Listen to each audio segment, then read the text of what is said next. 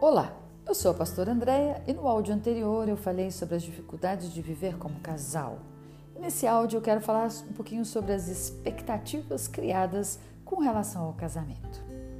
O casamento ele deveria ser a união de duas pessoas maduras, inteiras, mas a gente sabe que essa não é a realidade. Porque uma pessoa que está no processo de escolha do cônjuge, ela está na fase da paixão. Hum, e na fase da paixão, a pessoa não ouve e não vê, mas certamente cria, sim, ela cria uma expectativa enorme em relação ao outro. Por quê? Porque nós buscamos no outro aquilo que falta em nós.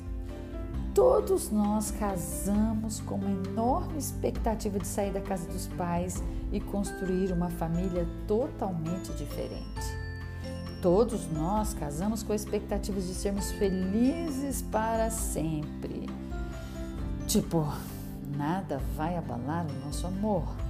Não teremos nenhuma dificuldade porque juntos somos mais fortes. Essa é uma verdade quando você tem maturidade para lidar com as diferenças, que normalmente a gente não tem, né? Outra expectativa: meu marido nunca vai me fazer chorar. Hum, tenho certeza que você acreditava nisso. Minha esposa vai cuidar de mim como minha mãe. Enfim, tenho certeza que você casou com muitas e muitas expectativas. Muitas pessoas, muitas pessoas tentaram te alertar, mas a sua frase era: "O meu casamento vai ser diferente". Por quê? Porque a fase da paixão ela dura aproximadamente dois anos. E e ela precisa ser substituída pelo amor. E, e muitas vezes isso não acontece, porque quando termina a fase da paixão, as pessoas acreditam que aquilo era amor e que elas não amam mais. Por quê? Porque aquele sentimento que ela tinha antes não existe mais, porque não houve um trabalho para substituir.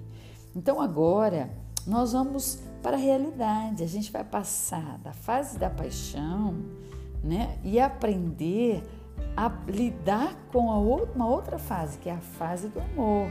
E na fase do amor, eu vou olhar para a realidade e aprender a lidar com ela. Eu vou deixar as expectativas de lado e vou lidar com a realidade. E a realidade é: nós somos pessoas diferentes, fomos criadas com famílias diferentes, culturas diferentes. É, desejos diferentes. Você não casou com sua mamãe, então não espere que sua esposa faça o que a sua mamãe fazia. Você casou com a mulher da sua vida e que vai ser a sua companheira, não a sua mãe. Não somos felizes o tempo todo, nós temos dias ruins e precisamos aprender a lidar com eles. Podemos gostar de coisas diferentes e isso não vai abalar o nosso amor, não vai abalar o nosso relacionamento, porque somos pessoas diferentes, né? E podemos sim gostar de coisas diferentes, podemos sim fazer coisas diferentes. Tem muitos casais que acreditam que o casal precisa gostar das mesmas coisas, frequentar os mesmos lugares, fazer é, tudo igual, né? Gostar da mesma cor. Isso não é real, querida. Não, não crie isso dentro de você, isso não é real. Lembre-se que o amor ele tudo sofre, tudo suporta, tudo crê. Isso está escrito lá na Bíblia. Por quê? Porque há momentos no nosso casamento que nós vamos ter que suportar certas situações.